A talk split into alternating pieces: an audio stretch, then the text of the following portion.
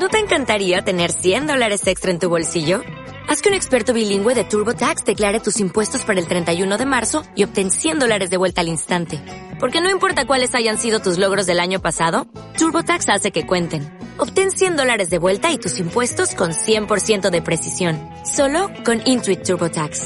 Debes declarar para el 31 de marzo. Crédito solo aplicable al costo de la presentación federal con TurboTax Full Service. Oferta sujeta a cambios o cancelación en cualquier momento. Muy bien, nos encontramos el día de hoy con un nuevo programa, una historia brutal, genial, que tienen que escuchar, que tienen que vivirla, sí o sí, no se la pueden perder. Y el día de hoy retornamos con más fuerza que nunca, a darle muy contentos para finalizar el año y nos vamos con este nuevo episodio. Nosotros somos Tiuki Corvus y esto es Noche de Susurrantes. Bueno chicos, esta es una historia que ocurre en Providencia, ya en una casa en la calle Seminario. Nosotros estamos en Providencia. Estamos en Providencia, a unas cinco cuadras más o menos de esta casa, que se supone que es una casa media embrujada y unas historias medias extrañas ahí, muy dignas de contarse aquí en, en Noche de Susurrantes. Merecidas, merecidas, merecen estar acá en, el, en, este capítulo. Y bueno, eh, hay una, un contexto que queremos como aclarar primero para las personas que, que no son de Chile. Eh, saludos a propósito a todos por allá, fuera, en el mundo. Eh, y bueno, para los chilenos tampoco que no saben, eh, nosotros aquí en Chile tenemos un personaje histórico que se llama la Quintrala. ¿Ya? que es Catalina de los Ríos y Lisperger, que era una aristócrata y terrateniente eh, de la época colonial, muy famosa por su belleza y según la leyenda también por la crueldad con la que trataba a todos sus sirvientes, pero esta vez vamos a hablar de otra Quintrala. ¿ya? Una versión 2.0. Una versión actualizada de la Quintrala. ¿ya? Eh, al parecer una mujer muy cruel, de la que hemos estado leyendo mucho su historia, y les vamos a contar un poco sobre esto.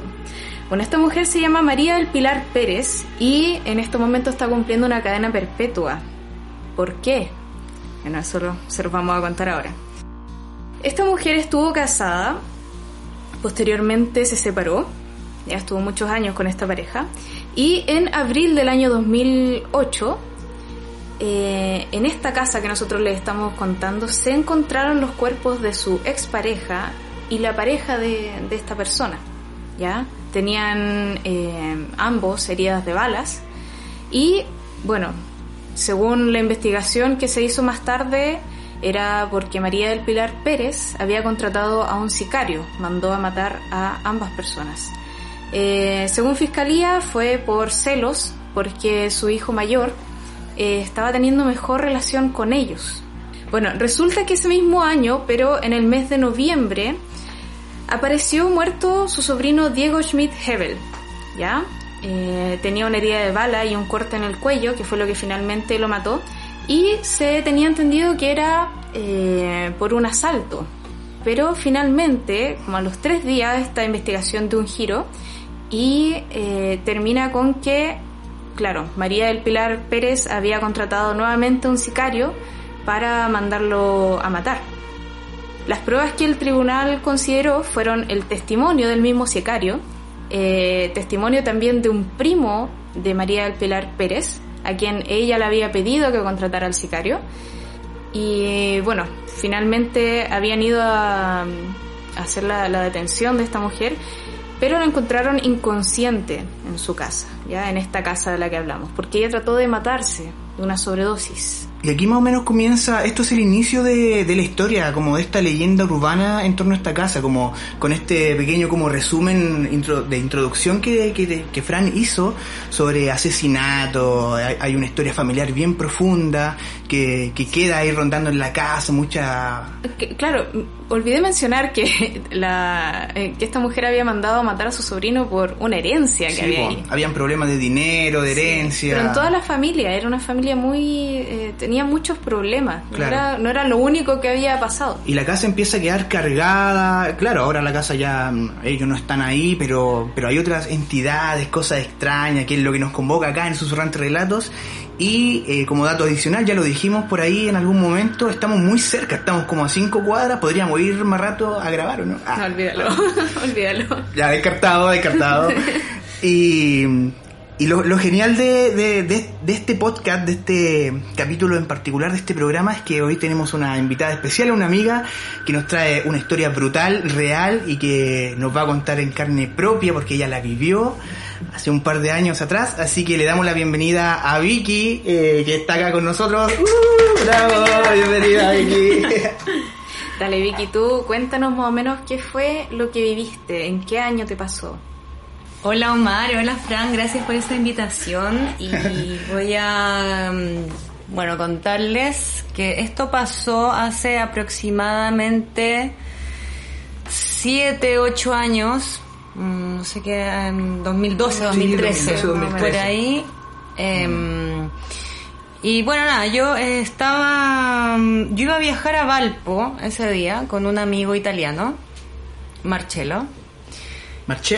Marcelo. De la Pícola. Marcello. Eh, y perdimos el bus. Y teníamos una fiesta en Seminario con Rancagua.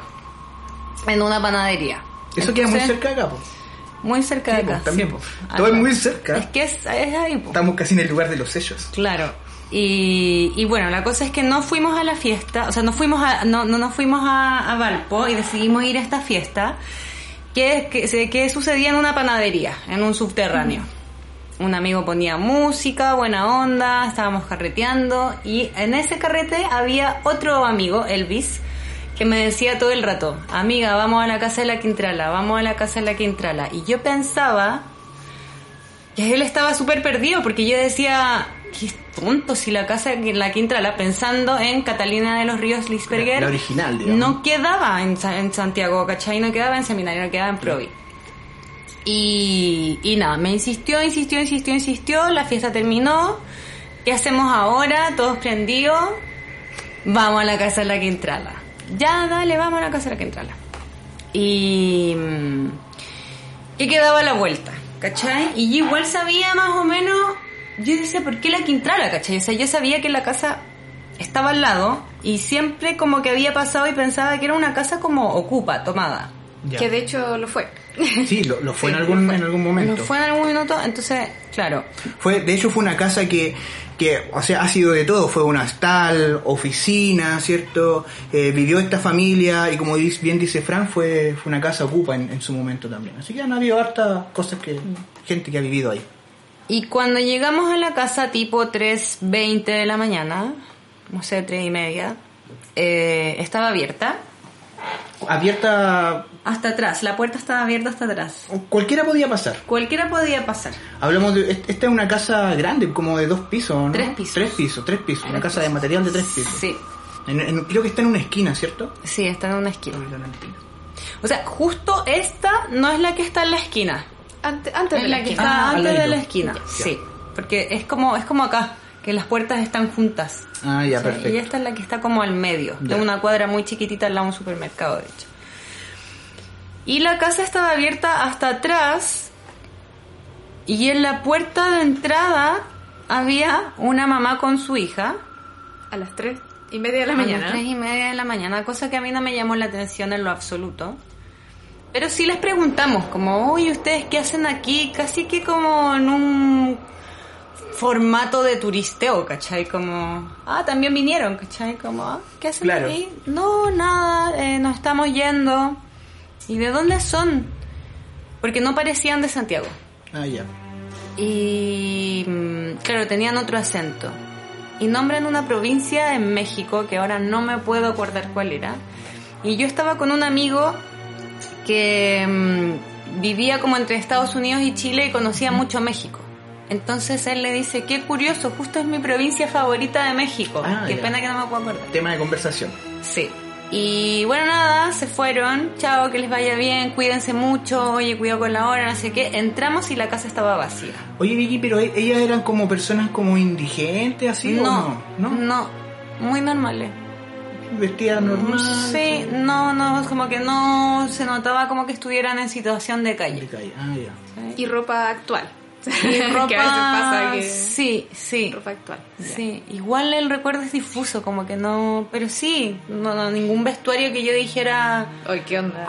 Claro, ¿Qué- qué pasa aquí? claro. Entonces, bueno, ya entramos a la casa Y eh, para, para mi sorpresa, la casa estaba impecable. Impecable. Piso recién pulido, las paredes recién pintadas. O sea, se notaba que estaba recién re- eh, Remodelada. remodelada, ¿cachai? Renovada. Que fue mejor para nosotros porque dijimos, ¡uh! Aquí en la fiesta. De hecho, al lado de la puerta había un mesón, dejamos la piscola, el hielo. Claro. Qué rico, vamos a conocer la casa. Sí, jajaja. Éramos cinco personas. Tú, espérate, como un paréntesis, tú, antes de ir al lugar, porque ah, cuando comenzaste, empezaste a contar la historia, claro, hablamos sobre la Quintrala, digamos, la original, la hizo la introducción, pero tú sabías de, de esta como segunda versión de la Quintrala? Yo sabía efectivamente porque fue noticia nacional Claro. Sí. cuando eh, el caso de Diego Schmidt-Hebel, Claro. eh, y- pero nunca lo relacioné. ¿Sabes No. qué me pasó lo mismo? Hasta que tú contaste la historia y, y que la busqué y vi la foto y me acordé ahí del caso. Claro. Porque, claro, pues fue, no- fue noticia nacional, todos nos acordamos su cara, pero no. Yo no la tenía presente. Exacto. Tenía la Quintrala original.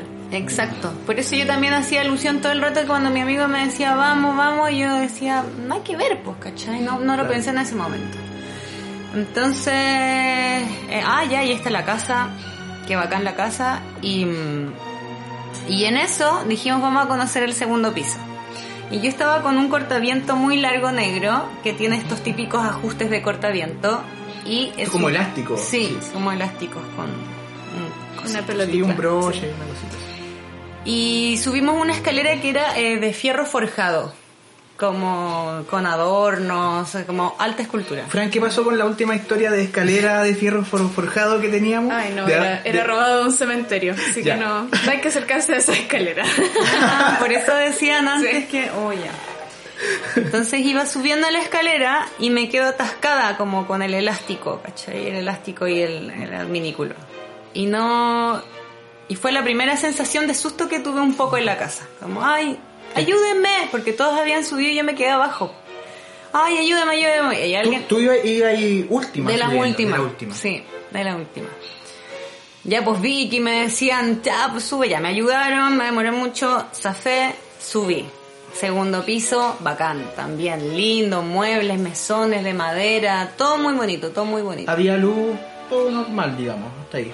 Poca luz tenue, Ah, ya, ya. pero pero sí había electricidad en la casa. Ah, ya. Sí, porque me acuerdo que cuando entramos al baño, bueno, la cosa es que ya segundo piso, tercer piso, increíble, no había nadie, o sea, no había nadie. A mí, me- a mí me- eso me llamaba mucho la atención, que cómo, si una casa estaba abierta a esa hora de la noche, Y tan impecable. también. ninguna persona en situación de calle la haya visto y diga, aquí duermo, Claro, no había nadie cuidando. porque era invierno, Mm, no era verano. ¿cachai? Entonces, pucha, si no... ¿Me entendís? Como si no tenéis casa. Bueno, claro. No había nadie, nadie. Excepto la, la, la señora con la, con la niña. Con la hija que iban de salida. Que iban, iban saliendo, ya. muy tranquilas. Eh, em, y bueno, en eso, recorriendo la casa, yo creo que nos debemos haber tomado un, par de tragos. eh, digo, oye, eh, mira a una amiga que se llama Virginia. Eh, mira Virginia que hay un baño, acompáñame al baño, porque obvio, igual la acompañame al baño. Está ahí todavía. Y entramos al baño y ya. Yo fui al baño primero y después fue mi amiga. Y yo tengo un fetiche que es revisar las duchas. Correr la cortina. Me encanta hacer eso, no sé por qué. Y entonces mientras ella estaba en el baño, yo abrí la cortina de una ducha de pie y vi una mancha en el suelo. Una mancha como muy particular, color azufre, que yo lo asocio el color azufre porque mi papá es medio de campo y siempre nos mostraba como, mira, eso es como una mancha de azufre. Entonces no es como algo que yo inventé en ese momento y dije, Lo- lo "Oh, no". reconociste en el Reconocí, exacto, reconocí la mancha. Y, y, y, y- y sí, y también había como un olor, era como...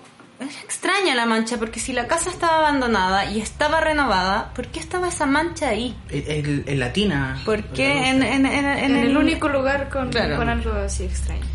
Entonces, como que en, en- respecto a lo que dice a lo que dice la Vicky siempre como el, el olor a azufre o el color cierto Est- estos aromas putrefactos como de huevo podrido alimento así como en descomposición siempre se asocian como suelen asociarse a espíritus infelices se podría decir que son que son incluso poco amistosos o demonios. ¿Vamos Claro. por ese camino? ¿Demonios? ¿Para allá vamos? Bueno, lo vamos descubriendo de a poco. Y se van asociando con, con entidades que obviamente no son entidades como de los seres queridos, ¿cierto? Sino que son más bien demoníacas. Y se afirma que, que el, que el olor a azufre es como una clara evidencia de esta de esta presencia de, de, de demonio, de espíritu, de, Claro. de mala energía. Así que el, el- el dato duro, digamos, que nos da la Vicky aquí es como, es, es clave, es como, como no, no es primera vez, siempre ha Sí, pasado. es un patrón. Es, es- es un patrón, de hecho hay mucho, hay documentales, muchos libros, entrevistas que se afirman de experiencia, así que sigamos. Buen buen dato. así. Y eso tengo una pregunta, como que si tú veis esa mancha persiste o aparece como cuando se cuando se quiere manifestar, Cuando se quiere manifestar que como el espíritu. ¿cómo si eso? Como que, O sea- por lo menos lo que yo siempre he sabido es que esas manchas aparecen como a medida que como las casas como que se van cargando, estas presencias demoníacas empiezan a aparecer de, como, como de a poco, ¿cachai? Bueno, ahí Claro. en, en- en el caso de la casa de, de la Quintrala, en este... Era una gran mancha.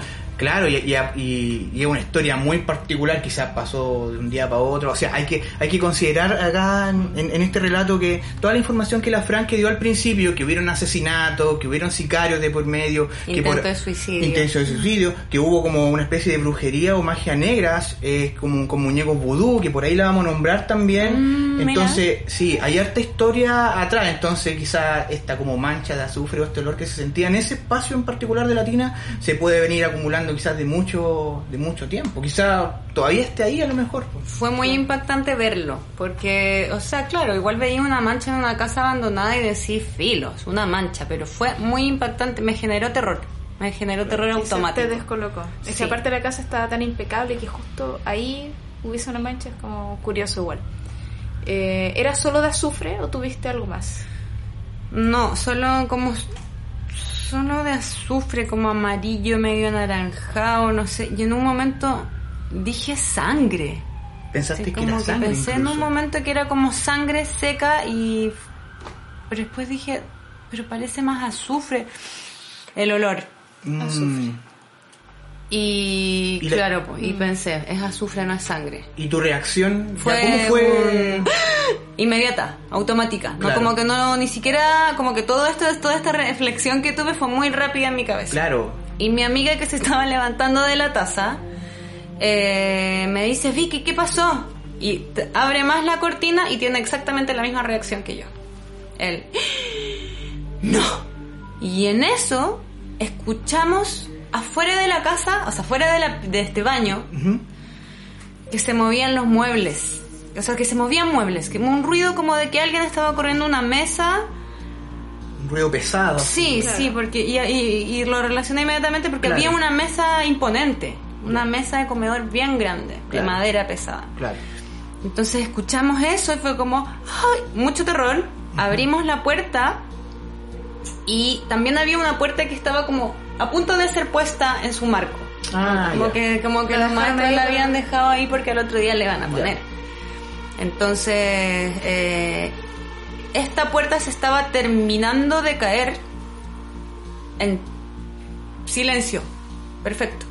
Ya. Así. Y la mesa se estaba terminando de mover. Una mesa muy grande. Como Usted- que las cosas se estaban terminando de acomodar, Sí, así como sí. hoy nos vieron Claro. quietos. Sí. Estaban, estaba en tu amiga y tú nomás ahí. Sí, mucho miedo, mucho miedo, mucho miedo. Lo vimos, lo vimos juntas. De hecho, yo cuando cuento esta historia y le digo, Virginia, por favor, cuéntalo tú, o viceversa. Es como, sí o no, ¿qué pasó? Dime qué pasó. ¿Cachai? Como que igual cuando no- nos agarramos del brazo y fue como, ¿viste lo mismo que yo? Sí, vi lo mismo que tú. ¡No! Grito. Claro. Y corramos, tenemos que salir de aquí. Corriendo, corriendo, bajamos la escalera. Y nos pillamos de sorpresa a nuestros amigos. ¿Cachai? Estaban Como abajo. Que estaban abajo y fue como, ¿qué pasa? Agarren las cosas y vámonos, agarren las cosas y vámonos. Agarramos todas las cosas y... Oye, siempre que me cuento me asusto. Eh, y salimos y éramos... Siempre digo, a ver, era, éramos cinco. Ah, porque Elvis, que fue el precursor de que fuéramos, lo Ya. llamaron y nunca entró. Ah, se mira, fue. Sí, mira, él se mira fue. tú. Porque ahora pienso, claro, pues siempre digo éramos cinco. em, bueno, Marcello, mi amigo italiano, Virginia, Ernesto, alias Inda, eh, y otro amigo que le dicen cifras, Felipe. Ya. Y, Y Elvis, Elvis no encontró. que abandonó el barco. Elvis abandonó el barco, creo que entró y después se fue, porque cuando ya salimos Elvis ya no estaba. Ya. Entonces salimos muy asustados todos. Eh, como la casa era grande, igual nos tuvimos que desplazar. Como no fue como pie afuera. Salimos, Claro. salimos como agitados. ¿Qué pasó? ¿Qué pasó? Nos decían los Había que chicos. cruzar todo el, todo, Claro, toda la casa. todo el caserío. Y, y ¿qué pasó? ¿Qué pasó? No, nada, no, vimos algo muy extraño, se movieron los muebles, poltergeist, anda. Ya, pero ¿en serio? Sí, en serio, en serio. Y ellos también se apanicaron rápidamente. Y hay un dato que no conté, que yo cuando entré a esta casa escuché un susurro, pero como un susurro así, no solo un susurro, sino como como un ruido ambiente de conversaciones, como de Como que hubiera gente dentro de la casa, algo sí. así. Mm, ese ruido. Susurros, conversaciones, así. Conversaciones. Pero no algo que tú pudieses identificar. ¿cachai? Y yo dije, "Mm, debe ser que todavía tengo el ruido del parlante en la cabeza. Claro. No me detuve. Y cuando, bueno, cuando salimos, cuando arrancamos, de repente nos vemos, nos miramos y es como, ay, a ver, está ahí tú, está ahí tú, está ahí tú, está ahí. Falta Marcelo. Falta Marcelo, hoy no está Marcelo y faltaba el hielo para la piscola, Ya. que era muy importante. Y la tenía, lo tenía él. ¿O se había quedado Eh, adentro? Se había quedado adentro. Ah, ya. Eh, ya. Eh, em, Felipe entra tú a la casa, anda a buscar a Marcelo. Porque empezamos a llamarlo Ya. y no contestaba. Marcelo, Marcelo, no contestaba. Pucha, Marcelo, ¿qué le habrá pasado? Ya, bueno, no sé. Felipe, entra tú. No, no, no quiero entrar. Eh, Inda, entra tú. No, no entro. No, no entro. Nadie quería. Virginia, acompáñame, entremos las dos. No, y es que yo no entro. No, yo no vuelvo a entrar a la Ustedes casa. no han aprendido nada de las películas de terror. No hay que separarse nunca. Tienen Sí, que entrar po. todos juntos. Es- Estamos juntos ninguno. No querían, como- es que no hubo forma, te juro. El primero que se separa, el primero que muere. Eh, Eso tenéis que ver más películas. No, de- y, y, de y- miedo. y- y la, Vicky y la Vicky fue la que la que abrió la cortina para ver atrás de la Sí. de la tina y ahí empezó todo, Ahí ¿viste? empezó todo. ¿Viste? Hay lugares en los que no se puede ver o acceder Vicky. No ha aprendido nada de yo las películas, no ha aprendido nada. nada. ya, pues y estaban estaban ahí, Ahí yo todos tratando de convencerlo mucho rato, no, no, Marcelo no salía, no se veía, no se veía movimiento en la casa. Y ahí entonces yo digo, ¿saben qué más? A mí no me gustaría ser Marcelo y estar solo en la casa, entro yo. Hay que contarle a, todo- a todos nuestros amigos susurrantes que nos escuchan que la Vicky es, es aperrada, es muy valiente, como que, como que siempre, bueno, somos amigos, yo la conozco y siempre va, va a todo, así que es, es muy verídico lo que ella dice de que, de que fue, sin importar lo que decía el resto, había que ir a buscar a la persona, al, al Marcelo, el que faltaba. Obvio, es muy valiente o muy loca igual. Em, Yo creo que muy loco. Oye, Mar- Marcelo, ¿dónde, ¿dónde estaba? ¿Dónde lo, lo encontraste? Eh, bueno, ya entro, primer piso, vuelvo a escuchar los susurros, esta vez más fuerte. ¿Ya? Sentí que la casa estaba llena. Y mm, muerta de miedo, muerta de miedo. Primer piso, recorrí todo el primer piso, casa grande. Y subo el segundo piso, primer piso no estaba, subo el segundo piso, recorrer, meterme al baño de nuevo. Ay, no. Otra vez. Muerta de miedo, es que no les puedo describir la sensación de terror que tenía. Escuchaba, escuchaba, escuchaba.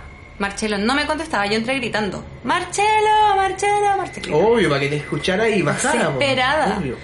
Eh, no estaba en el segundo piso, tercer piso. Tercer piso, escalera, mano derecha, al fondo del salón, una ventana abierta y Marcelo estaba con medio cuerpo afuera de la ventana como mirando hacia el cielo. No, de, no mirando al suelo, mirando hacia el cielo, con los brazos hacia atrás. Con la, con la espalda, Con la en, el- en espalda el en la- marco. con la espalda- exacto. con los brazos hacia atrás y como encurvados. Eh, sí, sí, sí, tenía como una posición bien incómoda porque yo dije como... Pero, pero ahí Claro. se- si, ¿cómo no se cayó? Era como que un viento lo... lo- Muy fácil, se podía caer en cualquier momento. ¿Y ahí estaban en el segundo piso? Tercer piso. Tercer piso. El último piso, sí. Y... mm, sí.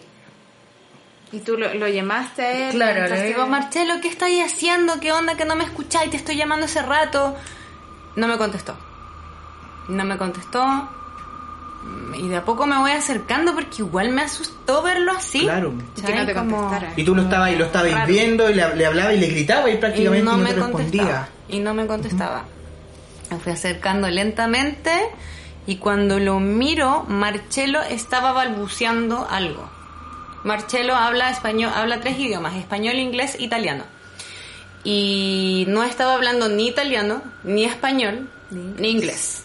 Algo inenten- inentendible. Sí, Mm. como in- ininteligible, como ningún idioma que yo pudiese reconocer, tampoco que hablo muchos idiomas, pero... eh, Pero uno reconoce los acentos. Sí, sí, no, estaba balbuceando algo. Y le digo, Marcelo no es gracioso. Marcelo no es gracioso. em, para, para, para, estoy muy asustada. Marcelo, para, levántate. Eh, no paraba. No paraba. Y les juro que es verdad que sus ojos estaban blancos. Como en las películas. Como en las películas. Y ahí ya lo empecé a tocar, a mover, a mover y estaba duro, tieso. Tieso, tieso, tieso, tieso, tieso, tieso. No, no, nada, no, ni siquiera estaba No como blando. reacción, no. ¿sabes? No había reacción frente a que yo lo tocara. Y ahí lo empecé a tirar. Como que agarré un brazo y lo empecé a tirar. Y no se movía. Y no se movía. Pesaba. Marcelo es una persona de contextura muy menuda. Ujú, Es más bajo que yo. Delgado. O sea, no es alguien tan difícil de mover. ¿sí? Claro. Entonces, me acuerdo cuando se fue de Chile yo lo tomé en brazo. para ser más clara. Entonces, em, Estaba nada, bueno. como estatua, tieso, pesado, Sí, eh, sí, sí, sí, sí. petrificado. En Y en eso, por suerte, no sé cuánto rato pasó, eh, uno de mis amigos me llama del primer piso, Vicky, ¿dónde está? Ya, pues baja. Y le digo, Inda, ayúdame, por favor, sube. Estoy en el tercer piso. Sube corriendo y...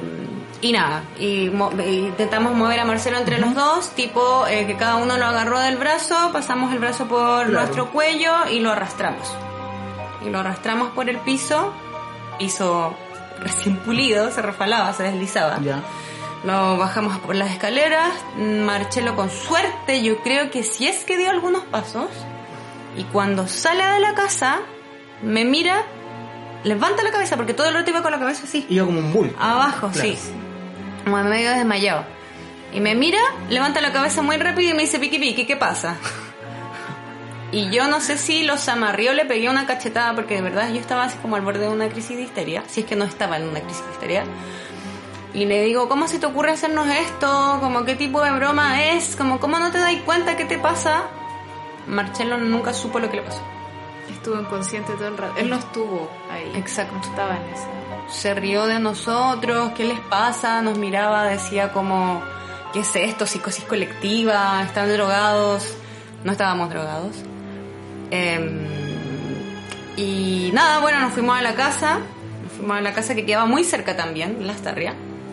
Fuimos caminando, todos muy como sobrecogidos. Como raro, como que no sé si, obvio, hablamos, después no, no dormimos nada. Y Marcelo llegó a la casa muy cansado. Muy cansado, muy cansado. Bostezaba, bostezaba, bostezaba, bostezaba, bostezaba. Oh, chicos, creo que me voy a acostar. Y durmió, o sea, me contaron a mí que Marcelo despertó como a las 6 de la tarde del otro día. Durmió harto. Durmió mucho. Algo le quitó su energía, quizás. Sí, por en, ahí. el, en el fondo cuando pasó toda esa situación de la ventana, digamos, él, claro, él estaba ahí, su cuerpo estaba ahí, pero en el fondo era como que, que estaba ido, quizás qué, tu- qué pasó, porque cuando, como cuentas tú, cuando él sale, como dice como, ¿qué, qué pasa, qué está pasando, cachai? Y él como que no, no tuvo idea, no fue consciente de lo que pasó, ni siquiera a lo mejor se acuerda de que lo bajaron por la escalera arrastrando. No, no se acuerda. No se acuerda. No se acuerda de nada. Y a mí me dio mucho la sensación de que de verdad, no sé si me dio la sensación en el momento después como cuando fui armando la historia, que efectivamente querían que él se tirara. Había algo más ahí, ¿cachai? No estaba el. Marcelo solo. No sé si había alguien, si estaba poseído o si estos susurros te alcanzan a agarrar y... mm, y no sé, no lo puedo explicar. Y tengo que contar otro dato, que cuando volví a entrar a la casa, cuando dije, si yo fuera Marcelo no me gustaría estar en su lugar, eh, yo he leído mucho a Carlos Castaneda, que mm, habla de Don Juan, que es un brujo mexicano, y Don Juan hablaba de, de, la, de la tensagridad, de cómo enfrentarse a, a grandes brujos. Y para poder enfrentarse a grandes brujos o entidades o entes peligrosas, lo que uno tenía que pensar era que eres más grande que ellos. Pensarte, visualizarte como una bestia. Y cuando yo entré a la casa de nuevo, dije, Filo, yo estoy viva. Yo estoy viva, ustedes no están vivos. Ustedes a mí no me van a ganar. Yo les voy a ganar a ustedes. Lo pensé, lo pensé muy rápido. Y se- con seguridad te la creíste, sí. Sí, me la super creí. Muerta de miedo igual, pero como que... mm, Con un enfoque así. sí, un- no sé, fue como... con Me mucha cubrí con seguridad, eso, me cubrí claro. con eso para que supieran que a mí no. Claro. Sin saber qué era, o sea, ni siquiera... Después, ahora pienso, ¿cachai? Pero... Bueno, la cosa es que nos fuimos a la casa... Em, y mm, durante esa semana sí nos pasaron un par de cosas con Marcelo. Eh, ambos nos desmayamos. A mí me salió sangre en nariz. Ya. Eh, entre medio me dio una crisis de angustia, que yo nunca en mi vida había tenido una crisis de angustia, de pánico. Eh, me acuerdo que una amiga me visitó en mi taller, yo soy diseñadora de vestuario, y una amiga de niña, Javiera, y estaba conversando con ella de cualquier cosa, de los calcetines, y de repente empezó como... Una angustia muy grande, muy grande, muy grande, que de verdad yo en ese momento particularmente no estaba viviendo ninguna situación que me angustiara particularmente, ¿cachai? Y mm, mi amiga me dice, ¿qué te pasa? ¿Qué te pasa? Y le conté esta historia. Oh, me dijo amiga, yo creo que tú estás cargada, algo, algo se quedó contigo ahí. Y entre medio llega otra amiga, Paula. Se empezó a manifestar todo esto, esta, esta experiencia de la casona. Se te pegó algo. Algo te fuiste. Trajiste algo. de- Algo se te pegó a ti y te fuiste con eso. Con algo me quedé, sí. Y, y claro, fui donde eh, la maestra, o sea, la terapeuta reikista de una amiga mía que hacía limpiezas. Y cuando llegué a hacerme la limpieza, eh, me dijo, cuéntame qué te pasa. Le conté la misma historia que estoy contando y de repente la empecé a mirar y ella estaba como molesta. Y me, decía- me, y me pregunta, ¿de qué secta eres tú? Y yo la miro con cara de interrogante como, ¿las sectas existen? Como, no, no soy de ninguna secta. Dime la verdad. ¿De qué secta eres tú? De ninguna secta. ¿Qué es lo que tú practicas? Nada. No, de verdad, tuve que convencerla que fue esto que les conté. Muy casual. Claro. fue- un querían accidente. Claro. ir de fiesta en algún lugar y se les ocurrió ir a esa casa. Ir a una casa abandonada, qué divertido, ¿cachai? Es divertido. Muy de película. Muy de película, sí. Cinco jóvenes van a una casa de de storyline. Y, y nada, bueno, me hizo la limpieza, me dijo que estaba muy, muy cargada, eh, que tuviera cuidado, que me seguía preguntando igual después que de qué secta era. Y entre medio, cuando yo le conté como lo que había escuchado en la casa, eh, claro, pues ella me comentó que yo debo haber tenido como una sensibilidad un poco mayor que el resto. Mm, Porque mis amigos igual nunca escucharon ningún susurro. Claro. Yo no sé si es algo que yo haya comentado con las personas que quizás con Virginia sí, pero esa misma noche yo no sé si lo dije. O sea, Como, oye, yo igual escuché cosas en la casa. Y, y bueno, nada, en fin, eh, entre medio esa misma semana hay un programa en Chile que es un matinal donde asistía un demoniólogo. Y justo esa semana estaba haciendo... eh, Es Hugo Cepeda, ¿no? Hugo Cepeda, Hugo sí. Cepeda, sí, conocido acá en, en Chile. Pueden buscar igual sus videos, están casi todos en YouTube y está el, el video de la, de la casa de la Quintrala, por si quieren verlo. Y, y bueno, y él comentaba que eh, justo estaba hablando de la casa de la Quintrala, la que yo me detuve a escuchar. Y, mm, y claro, contaba que había, habían hecho como un análisis de esta casa, entraron a esta casa, no sé, no sé bien, ya no me acuerdo tanto, pero y que habían denominado que este lugar no era que penaran, no era que penaran unos espíritus, sino que la casa estaba llena, era un portal de distintas entidades.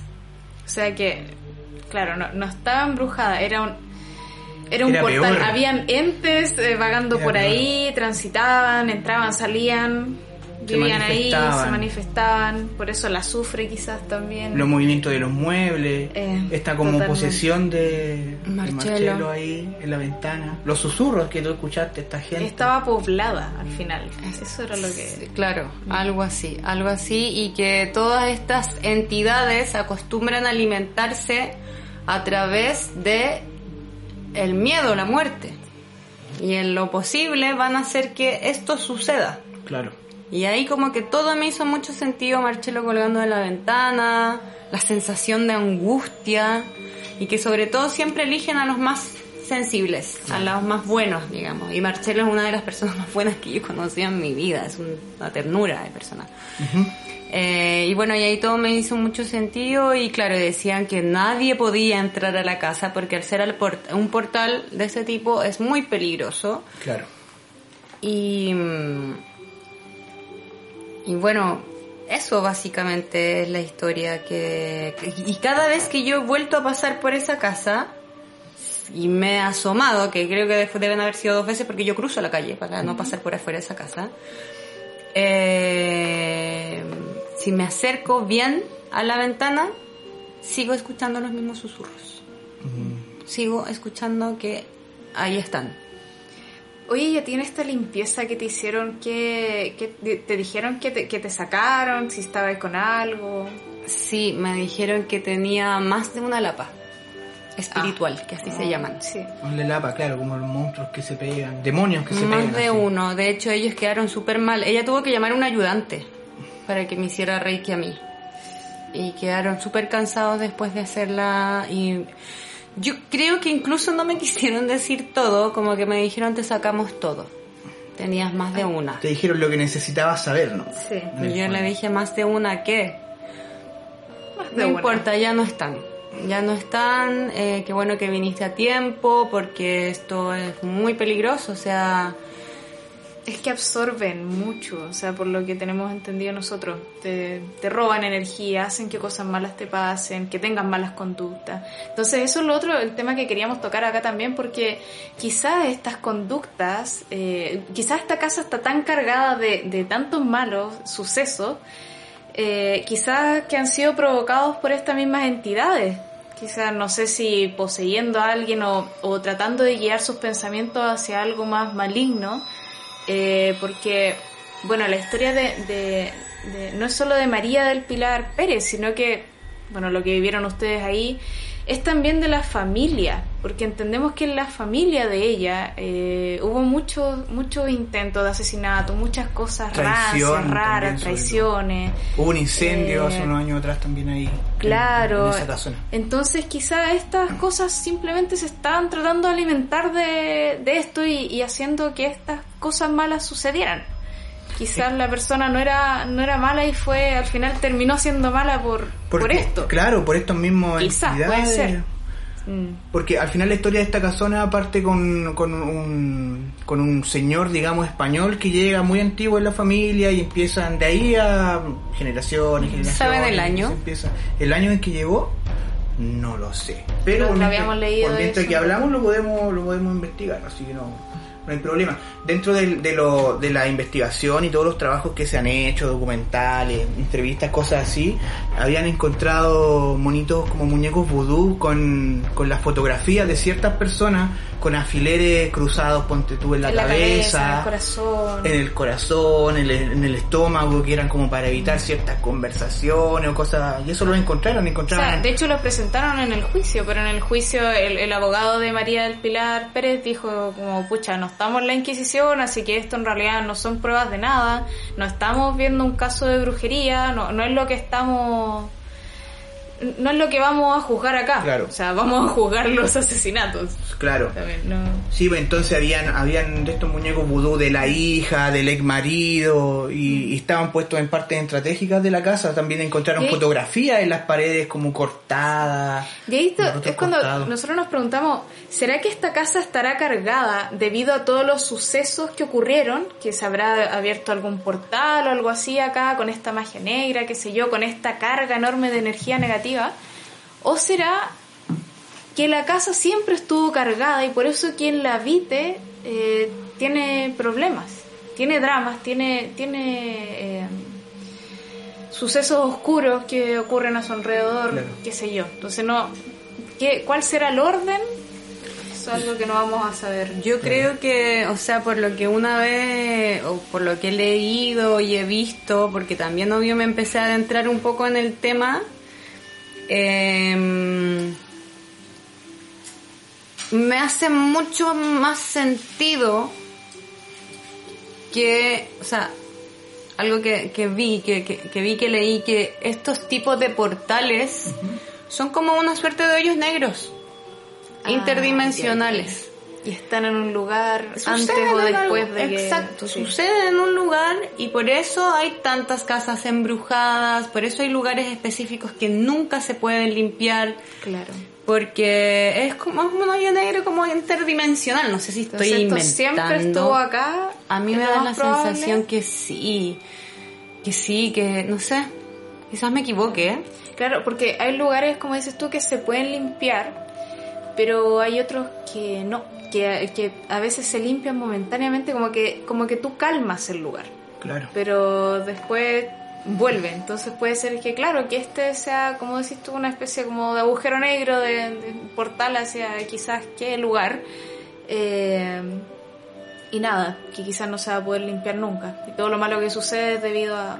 Todos a los eso. negocios que se ponen ahí no funcionan, todas las oficinas finalmente se van, cafeterías hermosas que han puesto ahí no funcionan, tiendas no funcionan. O sea, esta misma casa, me parece que ahora también todavía no se ha podido, creo que se vendió hace unos años atrás, pero estará Ah, sí, habitado. en, en las ventas de las casas, de, de todas las casas que tenía la familia, esa esta casa en particular era la única que no se logró vender, por ejemplo, la subasta tuvieron que bajarle como un tercio del, del precio total que tenían, por esta misma historia que, por esta misma historia que, que, que corría en torno a, a todo esto que está pasando. Y bueno, ya como para ir cerrando este genial, genial, genial capítulo que ojalá le haya gustado. Esta, este, este capítulo es muy especial porque esta historia es como es, es- es vivida, es real, y bueno, igual que todas las otras que hemos hecho, pero acá está contada como por, por la persona que la vivió. Así que... Muchas gracias Vicky por, por participar. No, y por gracias a ustedes por invitarme. Gracias a ustedes, sí. Sí, eh, bueno, como siempre, queremos mandarle un saludo a todos los susurrantes que nos escuchan de diferentes partes del mundo. El otro día nos llegaron muy buenas noticias, que estamos siendo escuchados en 26 países, estamos creciendo. Saludos a toda la gente que nos escucha. Estamos también eh, con un dato muy importante en, en- en- en los puestos de Spotify en México. No sé si lo quieres decir tú, Fran. Estamos en el puesto número 51 en eh, la sección de arte. En los podcasts de, de- Sí. de artes también. En el top, top 51. De los más populares, así que oh, aplausos. Sí, muchas gracias. Gracias México. Sí, eh, bueno, y a toda la gente de todos los países, Sí. en nuestra casa también acá en Chile, a quienes nos siguen, quienes nos mandan su historia. Recuerden que nos pueden encontrar como siempre en Instagram, como Susurrante Relatos, en YouTube también como Susurrante Relatos. Estamos ya finalizando la segunda temporada, nos quedan un par de capítulos y próximamente nos aprontamos para la tercera, que se viene siempre mejor. Los podcasts también, vamos a seguir trayendo más invitadas, invitados, ¿cierto? Aún queda tiempo, nos pueden mandar sus historias igual, pueden escribirnos o mandarnos un audio si quieren al mismo Instagram, está nuestro correo también en la página, eh, pero preferimos el Instagram, es donde más se mueve. Así que sí, pues si les acomoda más eh, contarnos alguna de sus historias, de sus experiencias en algún audio o alguna historia que escucharon por ahí eh, y que les gustaría que apareciera en Susurrante Relatos, eh, envíenla. Nosotros feliz leemos, eh, a veces nos demoramos un poquito en contestar, pero, pero siempre contestamos. Sí, entonces, para finalizar, como siempre, nosotros somos Tiuque Corvus y esto fue Noche de Susurrante. Gracias por seguirnos, cuídense, que tengan una linda semana y nos escuchamos en el próximo podcast. Adiós.